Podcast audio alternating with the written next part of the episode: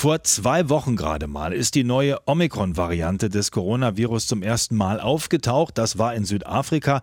Mittlerweile wurde sie in 57 Staaten festgestellt, darunter in Deutschland. Nun heißt es, sie sei deutlich ansteckender als die bisherigen Varianten. Gleichzeitig seien die Krankheitsverläufe milder, allerdings wirkten die aktuellen Impfstoffe nicht so gut. Was wissen wir wirklich über Omikron? Darüber will ich mit dem Virologen Martin Stürmer von der Universität Frankfurt am Main sprechen. Guten Tag, Herr Stürmer. Hallo, ich grüße Sie. Kann man denn nach zwei Wochen überhaupt schon gesicherte Erkenntnisse über diese neue Virusvariante haben?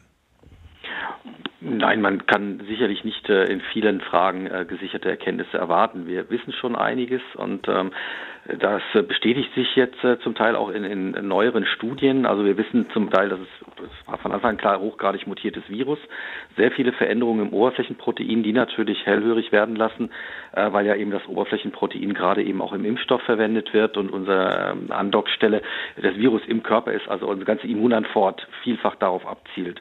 Und die Befürchtungen haben sich jetzt so ein bisschen bewahrheitet, dass Omikron durchaus in der Lage sein dürfte, dem Impfstoff relativ gut zu entfleuchen, wobei es natürlich immer noch nie null ist. Äh, insofern äh, sind die Hoffnungen natürlich immer noch da, äh, dass wir mit unseren Impfungen jetzt äh, noch ganz gut geschützt sind. Aber genau da würde ich gerne nochmal einhaken. Wir sind ja gerade jetzt in einer Phase, wo ganz heftig darüber diskutiert wird, wie man denn viel mehr Menschen noch bewegen kann, sich impfen zu lassen. Viele, die noch gar nicht geimpft sind, andere motivieren zur dritten, zur Boosterimpfung. Und jetzt kommt, naja, Omikron naht und da helfen diese ganzen Impfstoffe gar nicht wirklich. Also wie denn die Leute trotzdem motivieren? Ja, zum einen ist es so, und da kommen wir nochmal auf Ihren Anfang zurück, äh, Omikron hat sich in Deutschland noch nicht flächendeckend ausgebreitet. Das heißt, das Virus, mit dem wir uns jetzt auseinandersetzen müssen, ist Delta. Und äh, das wird sicherlich auch noch ein bisschen so bleiben. Das heißt, jeder, der jetzt argumentiert, ich warte auf einen Omikron-Impfstoff und lass mich nicht impfen, der riskiert eben eine Delta-Infektion mit all seinen Konsequenzen. Und äh, die Daten, die wir jetzt gesehen haben, zeigen übereinstimmend, dass die gerade die Boosterimpfung immer noch einen ähm, einen einen äh, Grad an, an Abwehr äh, auch bedeutet gegenüber dieser Variante. Das heißt, man ist nicht komplett ungeschützt. Und wir dürfen eins nicht vergessen: Diese Untersuchungen, die jetzt gemacht werden, äh, zeigen, äh, inwieweit ist das Virus nicht übertragbar? Wir wissen ja noch gar nichts über Krankheitsverläufe. Wir wissen immer noch nicht, inwieweit wir wirklich davon schwerer betroffen sind. Aber was wir uns ganz sicher sein können, dass sicherlich die Impfstoffe immer noch gegen schwere Verläufe und gegen Todesfolge gehäuft helfen, auch gegenüber Omikron. Ich glaube, da können wir uns relativ sicher sein, von dem, was wir bis daher wissen. Also Sie sagen auf keinen Fall warten, bis vielleicht irgendwann mal ein neuer, auch gegen Omikron wirksamer Impfstoff gefunden wurde. Aber andererseits kann man dann wirklich äh, Geimpften deutlich mehr Freiräume zubilligen, wie das ja derzeit in der Rechtslage der Fall ist, weil auch wenn sie nicht schwer erkranken sollten, sie sind eben dann trotzdem fast genauso infektiös wie nicht Geimpfte.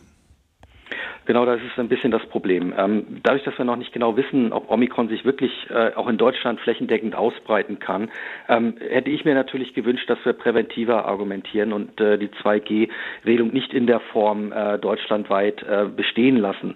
Eben aus dem Grund, weil wir möglicherweise dann äh, auch vermehrt Impfdurchbrüche mit Omikron riskieren.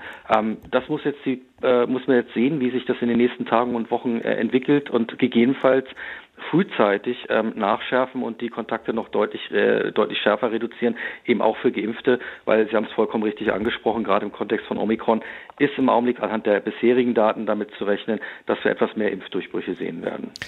Du wird ja schon lange Zeit darüber diskutiert, wie dieses Virus mutiert und vieles ist ja auch so eingetreten, wie das Experten schon vorausgesagt haben, auch was jetzt ähm, die unmittelbare Viruslast angeht, die mit, ähm, mit oder die Gefahr angeht, die mit dieser Omikron-Variante verbunden ist. Also es hieß, das habe ich schon vor Monaten gehört, die neuen Varianten sind dann vielleicht nicht mehr ganz so gefährlich. Die Krankheitsverläufe werden eher milder sein, weil das Virus auch in seinen Mutationen ja seinen Wirt, sprich den Menschen, nicht töten will, sondern das will ja eigentlich weiterleben. Ist das eine Bestätigung dieser These, was wir gerade erleben?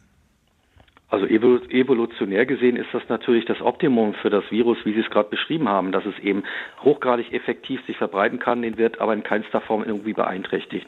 Natürlich kann das immer mal falsch abbiegen. Da kann es eben in der Evolution auch eine Variante möglicherweise mal zwischenzeitlich geben, die sich effektiv verbreitet und den Wirt etwas mehr schädigt. Ähm, das kann bei Omikron noch der Fall sein. Wir wissen es einfach nicht. Die Fälle, die wir beschrieben haben, die milden Verläufe, stammen aus Südafrika, in einer ganz anderen Bevölkerungs- und Altersstruktur als bei uns. Man muss erstmal abwarten, wie sich eine Omikron-Infektion bei einem nicht geimpften äh, älteren Menschen oder einem mit Vorerkrankung wirklich ausprägt in der größeren Anzahl, bevor wir das abschließend beurteilen können. Da sind wir noch zu früh dran. Ja, trotzdem würde ich gerne in die Zukunft schauen. Aktuell schlagen wir uns mit Delta herum. Omikron macht sich gerade breit. Da heißt es, das ist dann schon die nächste Welle. Müssen wir mit weiteren Wellen rechnen? Also jeder, der jetzt sagt, ach, im nächsten Jahr ist das Ding durch mit dieser blöden Pandemie, muss man dem sagen, Vorsicht?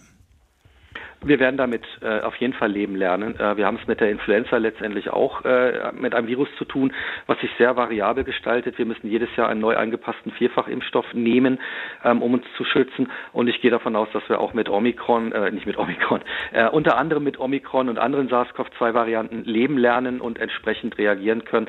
Das ist eine Frage der Zeit und äh, wir sind noch relativ am Anfang, was das Impfen angeht. Ich bin guter Hoffnung, dass das nicht ewig so weitergehen wird mit Lockdowns, Lockerungen, Masken tragen und so weiter. Herzlichen Dank an den Virologen Martin Stürmer von der Universität Frankfurt am Main. Inforadio. Wir lieben das Warum.